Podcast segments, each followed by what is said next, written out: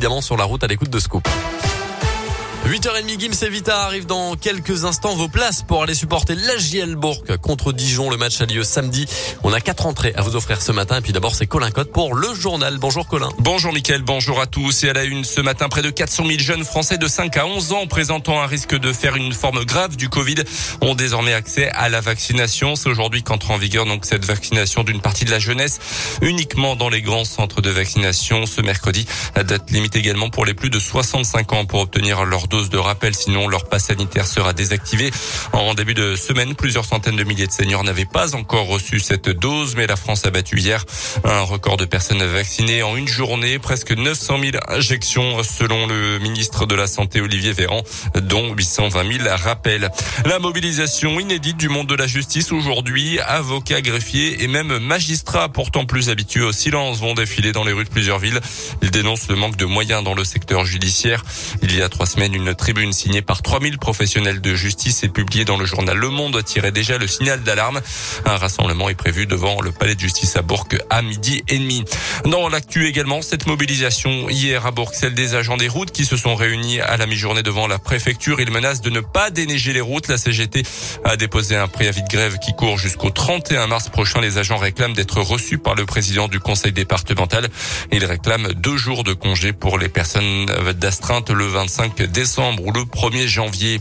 Vous l'avez peut-être vu circuler dans les rues de l'agglomération burgienne. Un bus blanc un peu particulier du réseau Ruby roule depuis le début de la semaine.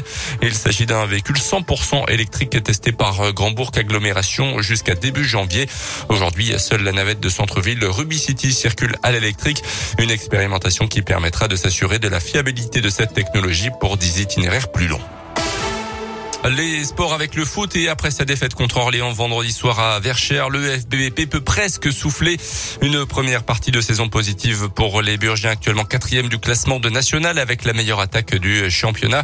Le dernier match de cette phase allée, ce sera contre Annecy le 7 janvier pour un derby régional. Mais entre-temps, quel programme dans les prochains jours pour les Bressans Alain Pocha, le coach du FBBP, nous détaille tout ça. On va quand même euh, continuer de s'entraîner mercredi, jeudi. Jeudi, on va clôturer euh, voilà cette première partie de saison avec un repas, on va dire, de Noël euh, entre tous les joueurs, le staff, quelques dirigeants. Voilà, ça va permettre de, de partir sur une bonne note. Et puis ensuite, ils auront une dizaine de jours de, de, de repos avec une reprise le lundi 27 décembre avec un match amical à la clé. Et, et après, il faudra enquiller la dernière ligne droite jusqu'au mois de mai. Et on verra à ce moment-là quelle position on se trouve. Mais prochain match officiel, ça sera donc contre Annecy le 7 janvier en championnat après un match amical, donc quelques jours plus tôt. En basket, la Gielbourg encore une fois perdante hier soir en Eurocoupe, cinquième défaite de la saison en Coupe d'Europe, 96-86 sur le parquet d'Ulm. L'équipe allemande, c'était hier soir seulement deux petites victoires pour la GL cette saison. La jeu qui est donc dernière de son groupe et affrontera la semaine prochaine un des favoris, Buduknoch Podorica.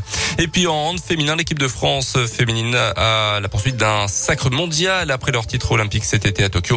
Les Bleus peuvent se qualifier ce soir pour la demi-finale du mondial qui se tient en ce moment en Espagne. Match contre la Suède à 20h30. Merci beaucoup Colin Cotte. Le prochain scoop info, c'est à 9h.